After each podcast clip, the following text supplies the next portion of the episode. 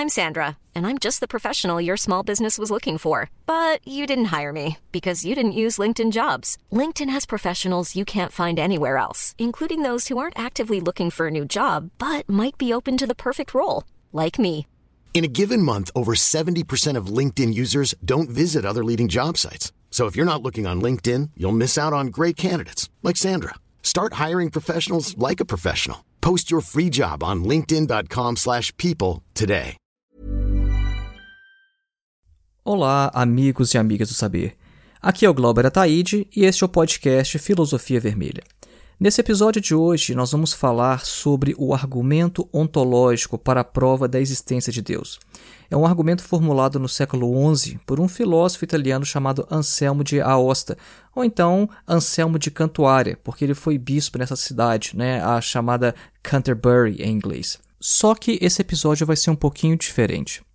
Eu já estava planejando gravar um episódio sobre esse tema, porque a gente publicou recentemente um vídeo no canal no YouTube, e eu gosto de regravar o que eu faço lá no canal aqui no podcast, porque às vezes a gente consegue abordar o assunto um, com um pouco mais de profundidade. Só que aí eu me lembrei que em 2015 eu havia iniciado um podcast e só saiu um episódio nesse podcast. E o episódio foi justamente sobre o argumento ontológico para a prova da existência de Deus. Então eu resolvi recuperar essa discussão. É uma discussão que eu achei que ficou boa, né? Ouvindo o, a discussão cinco anos depois, eu achei que ficou legal e eu resolvi então incorporar é, esse primeiro episódio desse podcast que nunca foi para frente aqui no nosso podcast atual. Então o episódio vai ser isso. Você vai perceber então que depois da vinheta já vai entrar a gravação e eu achei que ficou uma discussão muito boa e que eu provavelmente não conseguiria hoje falar sobre o assunto da forma como eu falei há cinco anos atrás. Talvez porque naquele período eu estava me ocupando bastante sobre esse tema. Então é isso. Vamos lá. O argumento ontológico para a prova da existência de Deus. Acompanhe.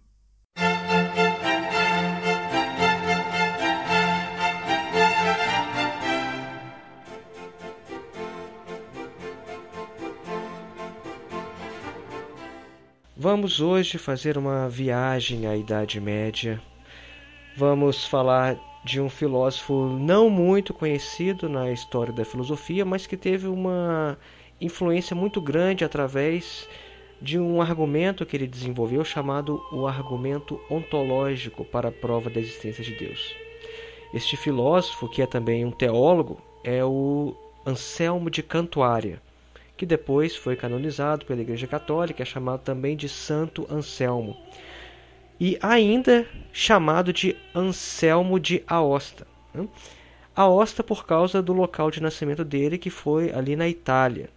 É, Cantuária porque ele chegou a ser bispo de Cantuária, na Inglaterra. Então você encontra na literatura esses dois nomes, né? Anselmo de Aosta ou Anselmo de Cantuária. O Santo Anselmo, ele nasceu ali no século XI, mais especificamente no ano de 1033, e faleceu no século XII, em 1109. O Santo Anselmo ele desenvolveu, né, como a gente já afirmou, o seu chamado argumento ontológico para a prova da existência de Deus, que é um argumento que tenta provar a existência de Deus de forma a priori, ou seja, sem recorrer à experiência. Né? Porque há várias formas, né? há vários tipos de provas da existência de Deus. Né? Por exemplo, lá está o argumento cosmológico. Né? Esse é um tipo de prova. O argumento cosmológico ele parte do cosmos, ele parte daquilo que existe e tenta, através da cadeia de causa e efeito, chegar até Deus. Né? Há também um argumento axiológico, né? que são aqueles argumentos que tentam provar a existência de Deus a partir da existência de valores morais. O argumento ontológico ele é um argumento a priori porque ele não parte do cosmos, das coisas criadas ou dos valores morais, ele não parte de nada para tentar provar a existência de Deus. O argumento ontológico ele parte unicamente do conceito de Deus, ou então, no caso de Anselmo, como a gente vai ver, ele tenta demonstrar de alguma outra forma, a priori, sem em momento algum recorrer à experiência. Mas a gente vai ver que o, o argumento de Anselmo, embora seja chamado de ontológico, é, talvez não seja exatamente isso, né? um argumento ontológico. Né? É, o argumento do Anselmo, né, é, a gente já afirmou, foi um argumento muito influente. Né? Ele teve uma história muito interessante né, através dos séculos. Isso pelo fato de que, um pouco depois ali do, do Anselmo, né, ainda na Idade Média, o argumento dele foi duramente criticado pelo Tomás de Aquino. Né? E depois dessa crítica de Tomás de Aquino, o argumento caiu no esquecimento por uns dois, três séculos aproximadamente. Né? Não se falava mais devido à grande autoridade né, de, de Tomás de Aquino no âmbito da teologia e da filosofia. Né? Mas ali, já na modernidade, o argumento ontológico ele foi reformulado pelo Descartes. O Descartes, em suas meditações, ele coloca uma nova versão do argumento ontológico, né, embora é, não há, exista evidência né, de que o, o Descartes estivesse né, em diálogo direto com Anselmo. Parece que o Descartes nem ao menos conhecia o argumento, ele não tinha lido a obra do, do Anselmo ainda. Né, mas possivelmente o, Descartes, por ter tido uma formação né, numa escola jesuíta, ele deve ter ouvido em algum momento alguém falando sobre esse argumento. Né? Mas de maneira direta, sim, o que se sabe é que o Descartes ele não tinha tido, quando formulou seu argumento, acesso à obra do Anselmo. Não só o Descartes, mas depois também o Spinoza. O Spinoza, logo no início da sua ética, ele também reformula o argumento ontológico né, do Anselmo de Aosta. Mas o Spinoza ele tem mais em mente ali o Descartes também.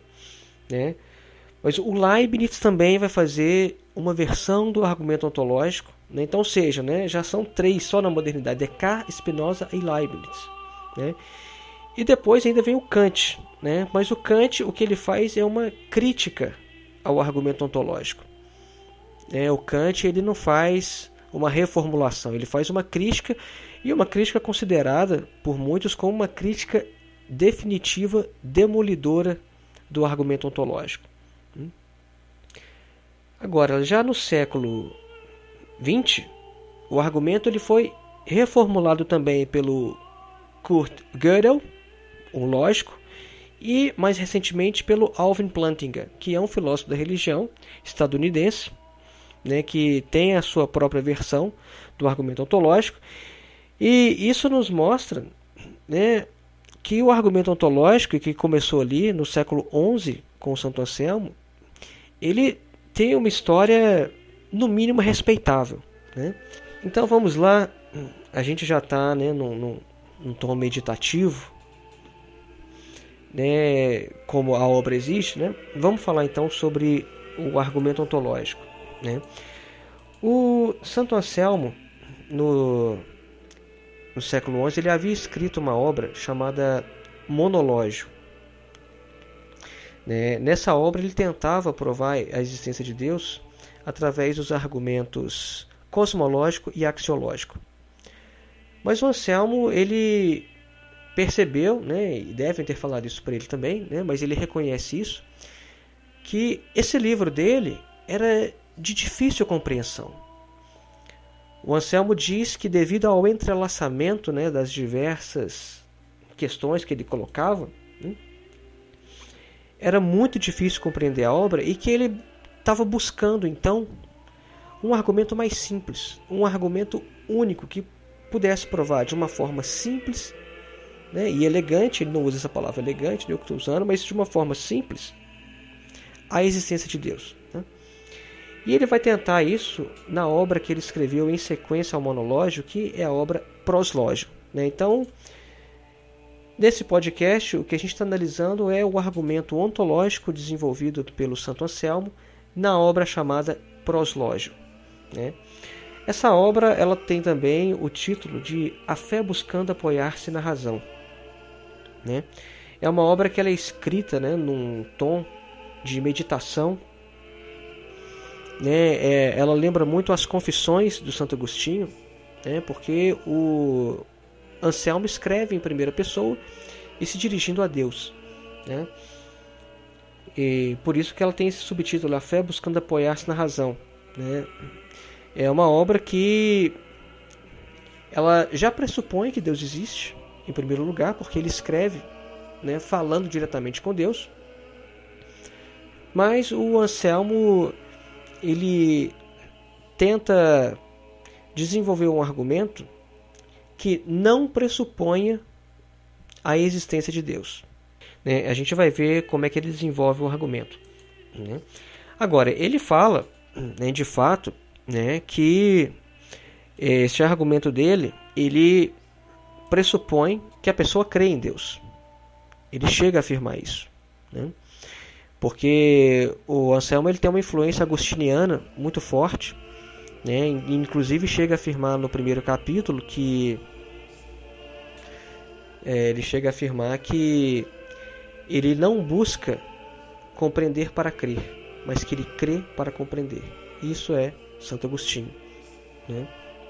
Mas a gente vai ver que, embora ele afirme isso, né, a forma como o argumento dele é estruturado não parece dizer exatamente isso, não. Não parece requerer que se crê em Deus, não. Porque a gente vai ver que esse argumento dele é dirigido a pessoas que não creem em Deus. Né?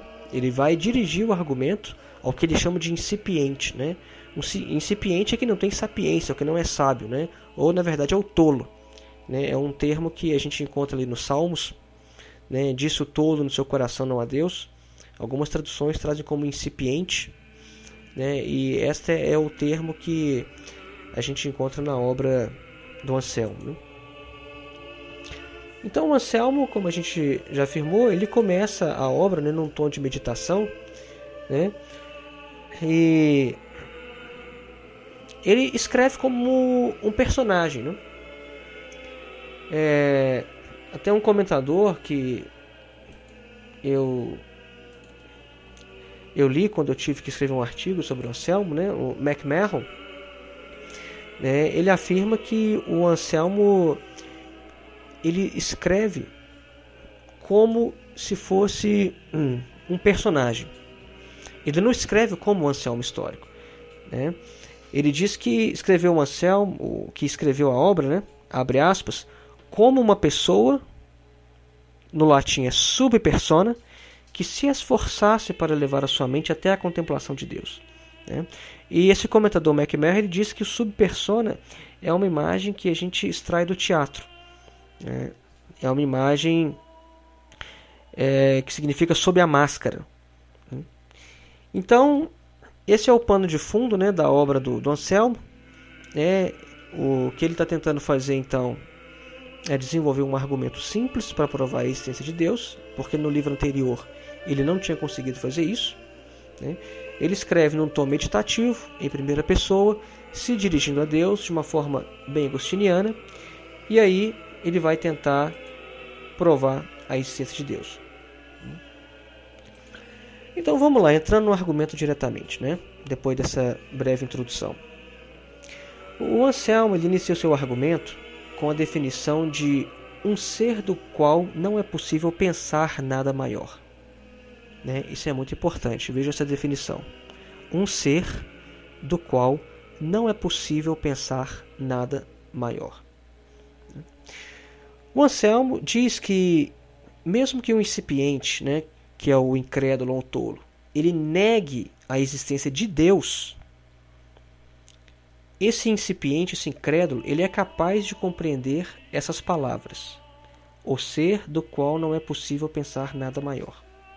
Né? Ou seja, mesmo que o incipiente não admita a existência de Deus, né, essa ideia se encontra pelo menos na inteligência do incipiente, porque ele consegue compreender essas palavras. Mas o Anselmo ele fala o seguinte: né? você ter a ideia de um objeto na sua inteligência é bem diferente de você compreender que ele realmente exista. Ele dá até o exemplo de um pintor, né? que o pintor ele já tem na sua mente a obra que ele pretende pintar antes de fazer a pintura, mas ele não compreende nada da existência real da pintura. Né? Depois que o pintor executar aquilo que estava na sua cabeça, na sua inteligência, aí sim você vai ter a pintura tanto na inteligência como também na realidade. Né? Isso é importante para o argumento do Anselmo. Né? Esse passo ele não foi introduzido aqui de forma gratuita e a gente vai ver por quê. O Anselmo quer deixar bem claro que ele sabe que uma coisa é um objeto existir na inteligência, outra coisa é ele existir na realidade. Então, no início do argumento, ele já está mostrando que ele tem perfeita consciência disso. Né? Agora, o Anselmo afirma que seria uma contradição se o ser do qual não é possível pensar nada maior existisse somente na inteligência. É. Por que, que seria uma contradição se esse ser existisse somente na inteligência e não também na realidade? É.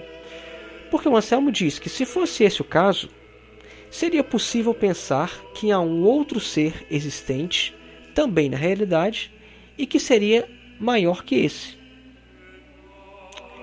Então, se o ser do qual não é possível pensar nada maior existisse somente na inteligência, esse mesmo ser, ele seria um ser do qual é possível pensar algo maior. E isso é absurdo. Então, Anselmo conclui que o ser do qual não é possível pensar nada maior, ele existe sem dúvida na inteligência e na realidade. Ou seja, o, o argumento de forma geral, ele é, é este.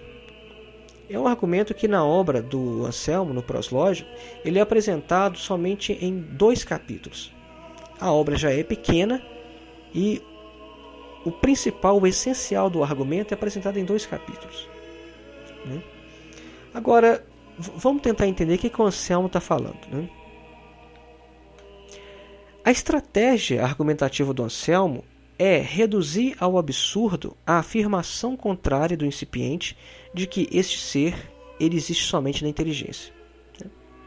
E preste atenção, eu estou falando a todo momento este ser. Né? Não está se dizendo sobre Deus. Isso é muito importante. Né? A gente está falando de um ser do qual não é possível pensar nada maior.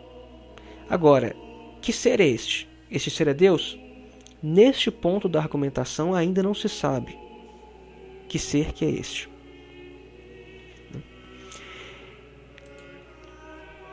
O Anselmo, ele de acordo ali com uma tradição neoplatônica, né? alguns comentadores vão dizer isso, ele parece pressupor que existir na inteligência e na realidade é maior do que existir só na inteligência. Então é por isso que ele afirma o seguinte: se a gente pensa num ser do qual não é possível pensar nada maior, e este ser não existe na realidade, então eu consigo pelo menos imaginar um outro ser que exista na inteligência e também na realidade. Eu consigo imaginar isso. Então não é possível imaginar o ser do qual não é possível pensar nada maior e retirar dele a existência no mundo real. Porque se eu dissesse que este é um ser do qual não é possível pensar nada maior, mas que ele não existe na realidade, ora, então eu consigo imaginar, eu consigo pensar um outro ser que existe também na realidade. Então, isso é uma contradição, porque, opa, peraí, eu disse que eu consigo imaginar um ser do qual não é possível pensar nada maior, mas que ele não existe na realidade, então, na verdade, esse ser é um ser do qual é sim possível pensar algo maior. Porque eu consigo pensar um outro ser igualzinho a este, mas que também existe na realidade.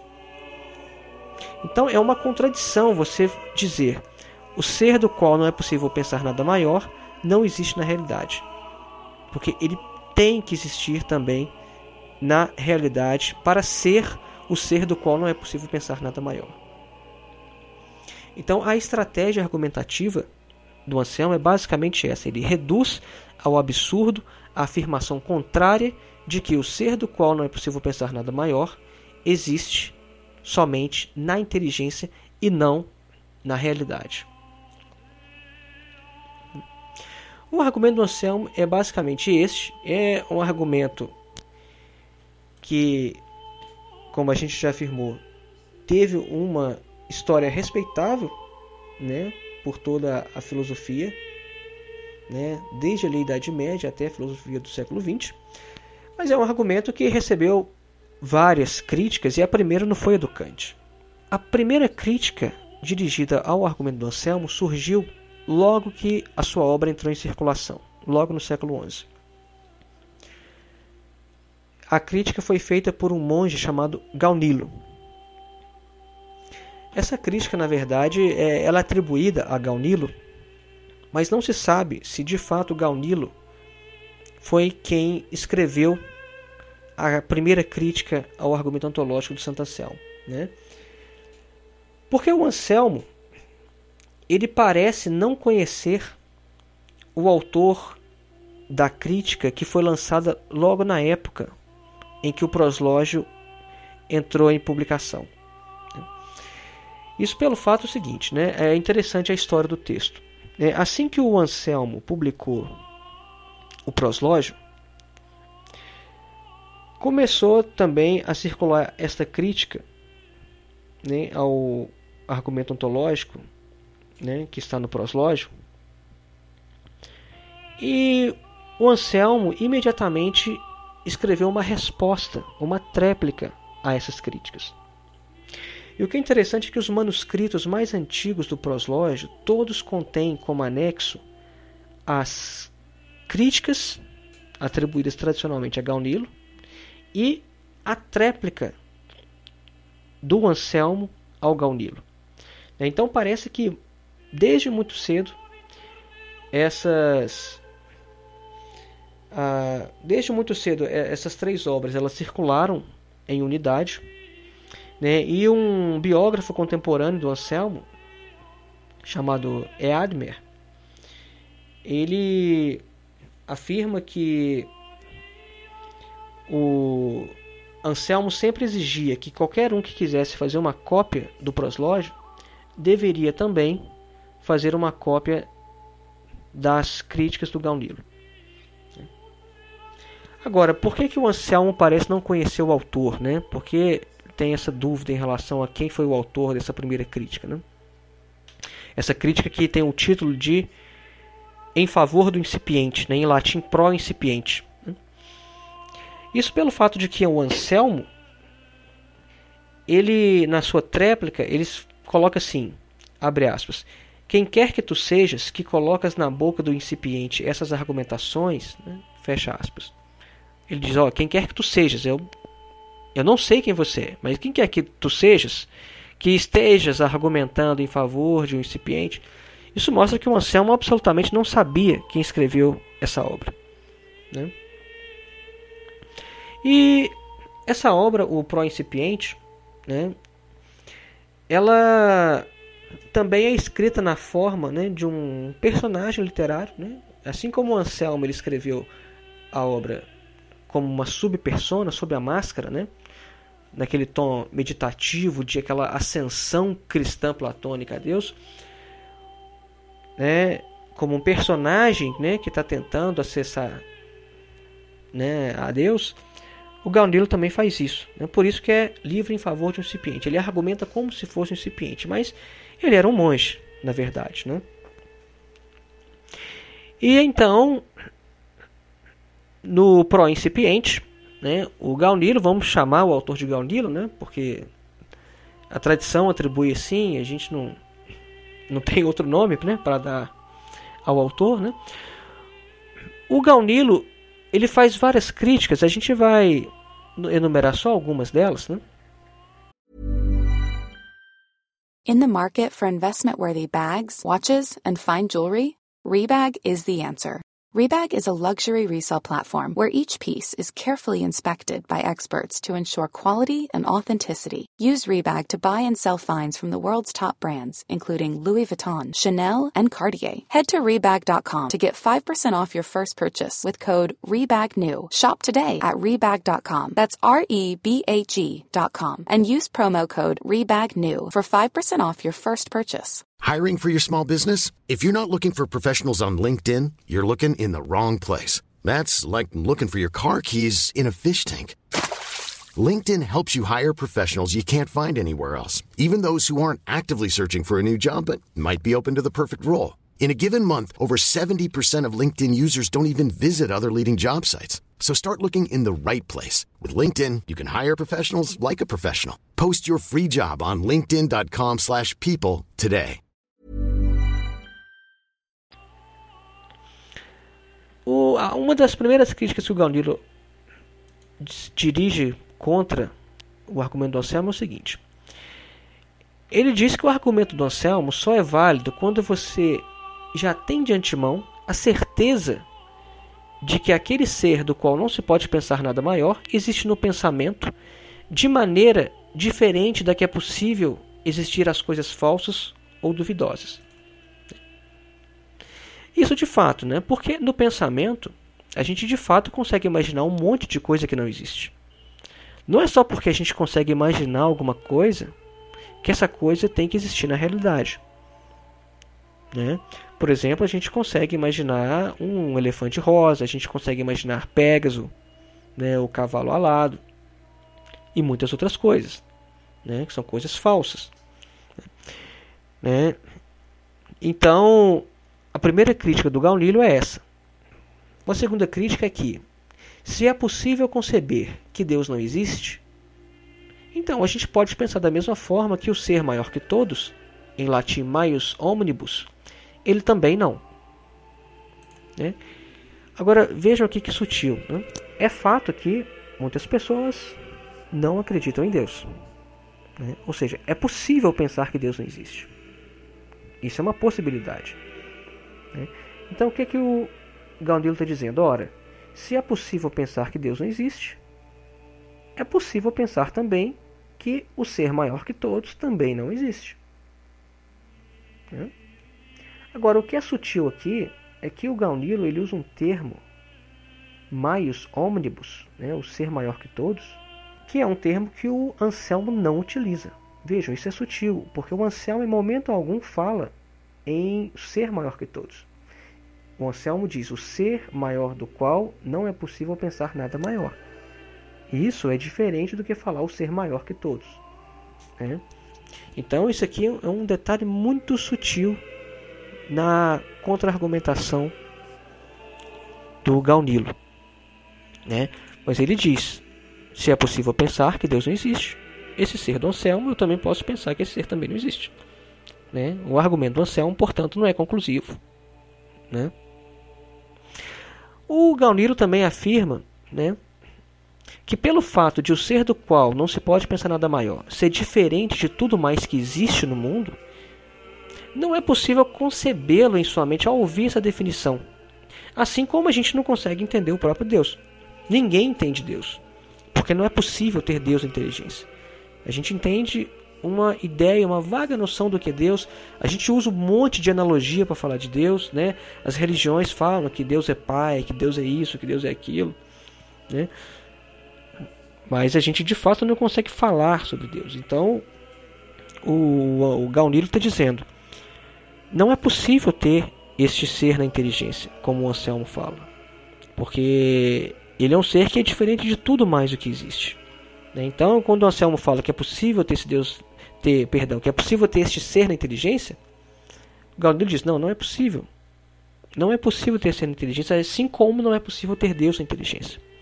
Agora, um outro argumento muito interessante também que o Gaunilo utiliza, que é o argumento talvez mais conhecido dele, o argumento mais famoso, é o argumento da ilha perdida. Esse argumento é muito interessante. O Gaunilo afirma o seguinte: né? existiria uma ilha em alguma parte do oceano né, que, devido à dificuldade, né, ou mesmo à impossibilidade né, de se descobrir em geral que não existe, essa ilha é chamada de a Ilha Perdida. Né? E disse que essa ilha tem todo tipo de riquezas inestimáveis. Né? Essa ilha não tem nem proprietário nem habitantes. E ela é mais excelente do que todos os outros países habitados pelo gênero humano. É uma ilha da qual a gente pode pensar que em todas as suas propriedades ela tem um grau máximo. Ela excede em absolutamente tudo todas as outras ilhas, todos os outros países. É a ilha excelente, é uma ilha perfeita, né? Essa ilha perdida. Aí o Galileu diz: se alguém, no entanto, disser que existe tal ilha, a gente pode facilmente entender suas palavras, né? Porque não tem nenhuma dificuldade nisso, né? Alguém de dar uma descrição dessa ilha, né? Agora, sendo essa ilha na imaginação a mais excelente de todas as ilhas, alguém poderia da mesma forma afirmar que esta ilha existe também na realidade, porque se ela não existisse, qualquer terra existente seria mais excelente que ela. Então, o Galnilo fala: ora, alguém que tentasse provar a existência dessa ilha com tal argumento, ele deveria mostrar antes de tudo que a excelência hipotética dessa ilha existe como um fato real e indubitável. Então vejam, a estratégia do Galnilo é pegar a forma do argumento do Anselmo e aplicar a um objeto diferente, que no caso é uma ilha. Ele está fazendo uma paródia do argumento do Anselmo. E ele diz: está vendo? Da mesma forma que você acha absurdo pensar que essa ilha existe, só porque na imaginação ela é uma ilha excelente, da mesma forma o argumento, quando aplicado ou dirigido a este ser do qual não se pode pensar nada maior, não é um argumento convincente. Não é um argumento conclusivo. Né? Então, este exemplo do Gaunilo é um dos exemplos mais famosos né, na contra-argumentação ou na tentativa de refutação do argumento do Anselmo. O Gaunilo ele aborda vários outros pontos, né, mas a gente não vai abordar tudo que ele diz, né? É, mas de forma geral, esses são três das contra-argumentações mais conhecidas dele. E o Anselmo ele respondeu então né, a esta obra do Gaunilo, né, numa obra chamada em latim de Responsio, né, que são as respostas do Anselmo a esta obra. E é uma obra importante porque ela ajuda a esclarecer o que, que ele estava tentando fazer no proslógio. É, é muito interessante essa estrutura, né? O Descartes, por exemplo, nas meditações, ele fez uma coisa parecida, né? As meditações, é... nas edições em português, a gente parece que tem só uma edição que traz isso, né? Mas as meditações do Descartes, elas geraram algumas críticas na época, e o Descartes ele também anexou essas críticas às suas meditações e tem também as suas tréplicas a essas críticas, né? Então é muito interessante quando a gente tem isso né, na, na história da filosofia, e porque isso ajuda a esclarecer né, o que, que o autor estava tentando fazer na primeira obra e o que, que não ficou claro. Né? Isso é muito interessante. Isso às vezes até aproxima um pouco mais daquela forma dialética né, de diálogos do Platão escrever. Então, no proslógio, né, perdão, no, no, na responsio, o que o Anselmo ele está tentando fazer, de forma resumida, é o seguinte, né? Ele está tentando mostrar que o proslógio ele foi construído como um argumento filosófico, né? embora a obra seja num tom de meditação, se dirigindo a Deus, né? a obra foi construída como um argumento filosófico e que cuja compreensão é acessível a qualquer pessoa que possua razão. O que ele quer mostrar também na resposta, né? que a identidade entre Deus e o ser do qual nada maior pode ser pensado, ela é central para o argumento que ele desenvolveu no proslógio. Né? Por isso é que eu chamei atenção para esse fato. Né? O ser do qual não se pode pensar nada maior não é inicialmente Deus. Ele é tão somente um ser qualquer. Um ser. Né? Agora, depois, o que o Anselmo vai tentar fazer é dizer que este ser do qual ele está, ao qual ele está se referindo, este ser é Deus. Mas são dois pontos distintos na argumentação. Né? É, na resposta, ele também vai mostrar que Deus, como o ser do qual nada maior pode ser pensado, é um caso especial. E é por isso que o exemplo da ilha perdida é uma refutação que não funciona, que não ataca o argumento do Anselmo e seus fundamentos. Né? Pelo fato de que o argumento do Anselmo só pode ser aplicado a um certo tipo de objeto e não a qualquer coisa. E o Anselmo também vai fazer questão de chamar atenção na resposta né, para o fato de que o ser maior que todas as coisas ele não é a mesma coisa do que um ser do qual nada maior pode ser pensado. É, o Anselmo ele identificou isso nas respostas do Gaunilo e ele vai chamar atenção para isso nas respostas. Né? Bom, é, algumas das respostas né, do, do Anselmo é, são as seguintes. É, em primeiro lugar, o, o, o Anselmo, isso é interessante sobre a obra, o Anselmo ele não acredita que o Gaunilo estivesse escrevendo unicamente em favor de um incipiente. Ele acha que o Gaunilo era um católico que não queria aceitar a argumentação do Anselmo. E isso é interessante, porque o, o Anselmo ele responde assim, né? Olha, é, eu não vou responder este suposto incipiente né, que aparece na sua obra. Eu vou responder diretamente a você, é a você que eu vou responder. Né? Porque o Anselmo ele não acreditava que o seu oponente ele estivesse argumentando em nome de um incipiente, mas sim como um católico que não aceita né, que o, o seu argumento fosse suficiente para provar a essência de Deus. Então o Anselmo ele já dirige direto, ó, você, eu estou me dirigindo a você. Né? Não tem nada disso de em favor de um incipiente, não, porque você não está falando em lugar do incipiente, você está falando como alguém que acha que meu argumento não é convincente. Então eu vou abordar você diretamente.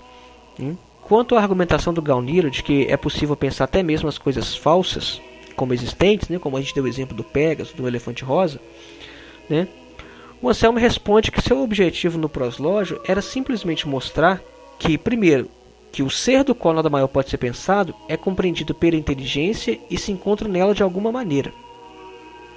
Isso em primeiro lugar. Para depois, em segundo lugar, examinar se ele se encontra nela somente como as coisas falsas ou realmente como as coisas verdadeiras.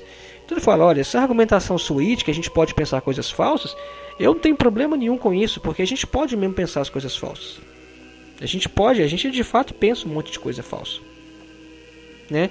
Agora, isso não quer dizer nada em relação ao meu argumento, isso não, não, não enfraquece o meu argumento em nada. Né? Porque não é isso que eu estava tentando fazer. Né?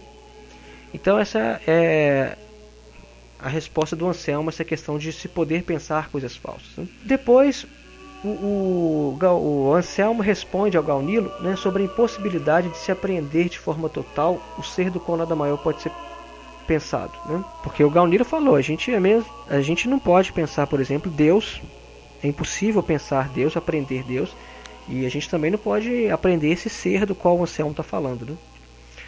Aí o, o Anselmo ele usa um exemplo, né, uma analogia, né, dizendo que a impossibilidade de se compreender Deus é como a impossibilidade de se olhar diretamente para o Sol.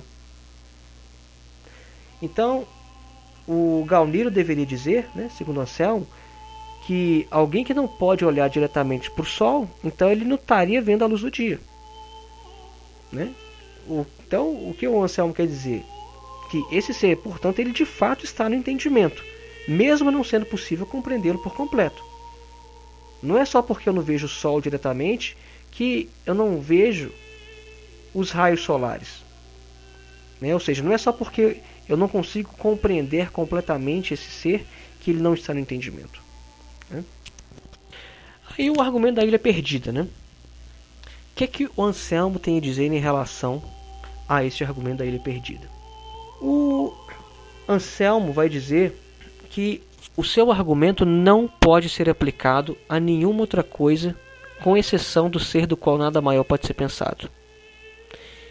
E essa afirmação não seria uma afirmação arbitrária, né? mas que se seguiria dos resultados do seu próprio procedimento dialético. Né? Porque o Anselmo vai dizer o seguinte, que é apenas no caso do ser do qual nada maior pode ser pensado que se pode derivar certas coisas. Né? O argumento do Anselmo ele só pode estabelecer a existência deste ser supremo e de nada mais. Né? Ilhas e, todos os outros seres que existem e não existem em sua totalidade em todos os tempos e lugares, né? ou seja, seres que têm início ou dependem de algo mais para sua existência, não podem ser o sujeito dessa razão selmiana, né? que no latim ele chama de ratio anselmi. Né? Ou seja, objetos que têm início ou fim, ou composição de partes, eles podem ser pensados como não existentes. Né? Ou seja, qualquer objeto que não existe como um todo em algum lugar do tempo e do espaço, né? é um objeto contingente. Então vejam, o que o Anselmo está dizendo aqui com isso é que eu posso pensar uma ilha como não existente e eu sei que uma ilha é um objeto totalmente contingente. Uma ilha não é um objeto necessário.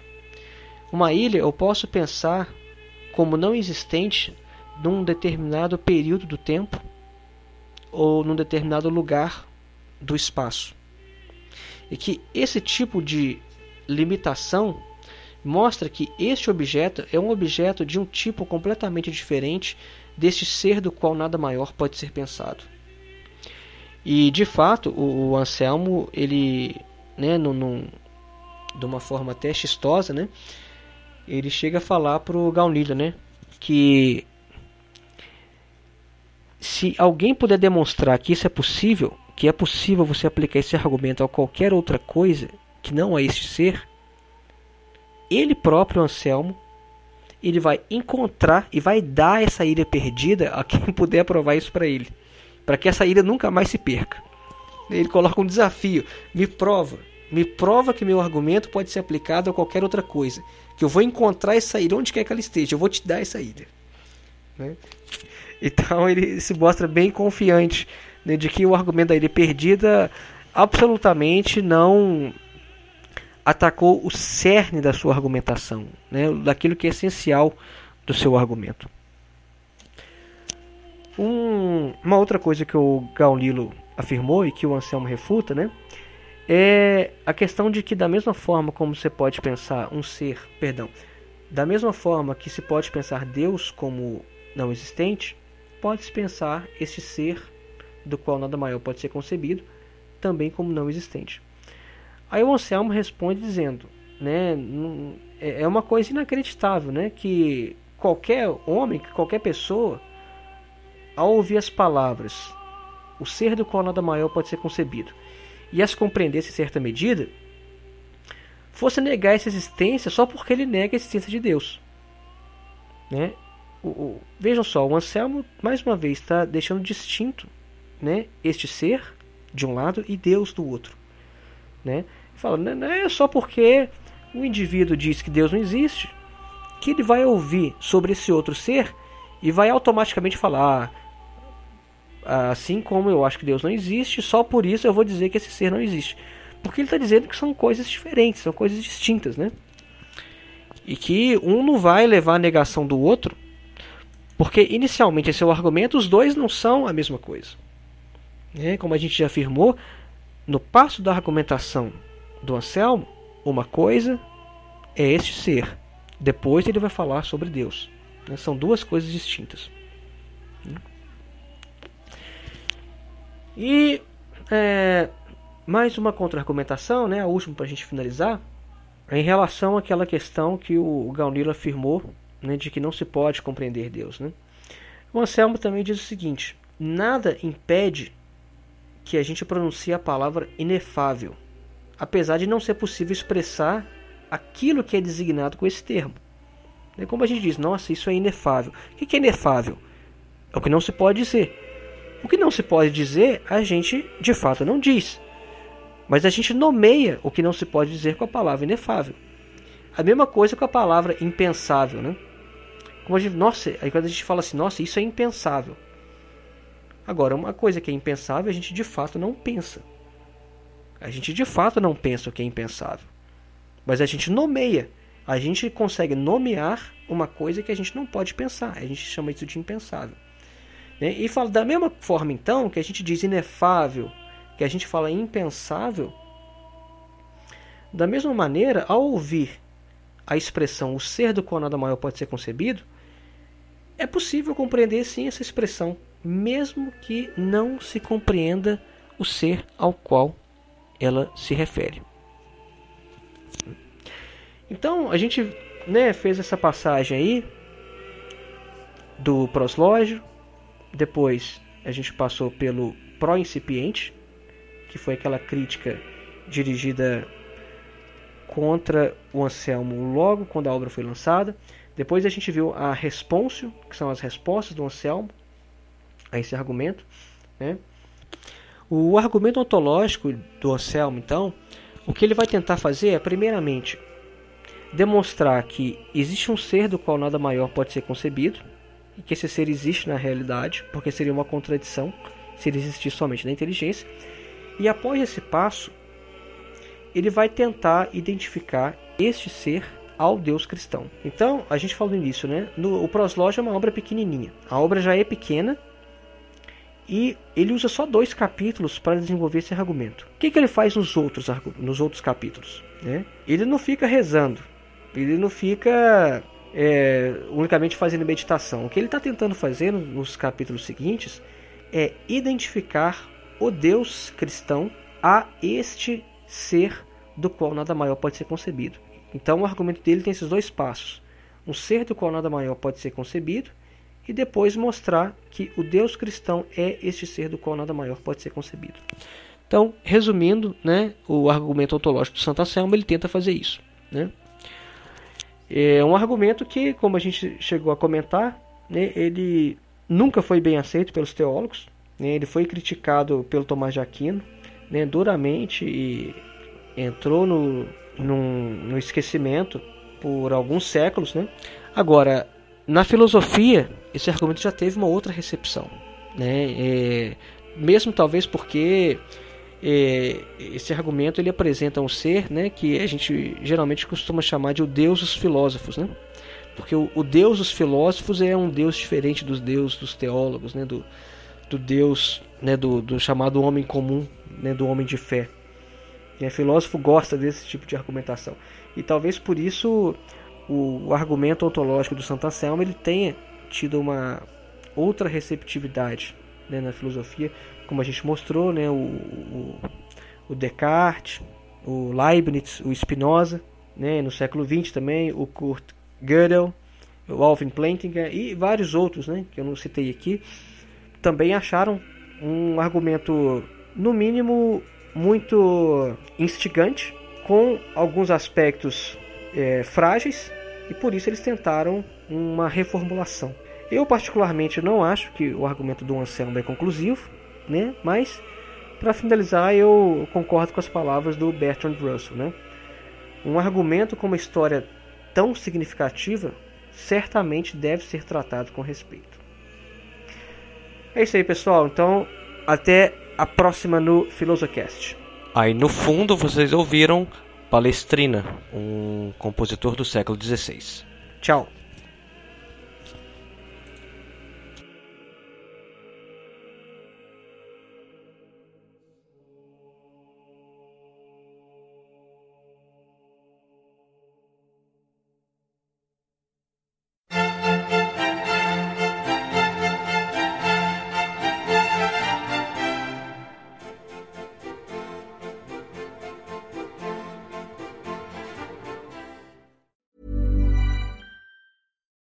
It's Paige DeSorbo from Giggly Squad.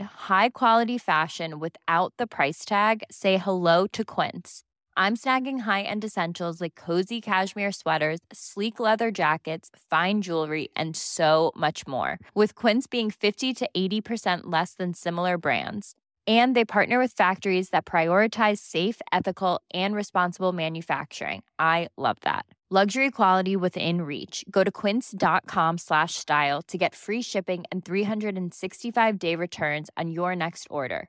Quince.com slash style.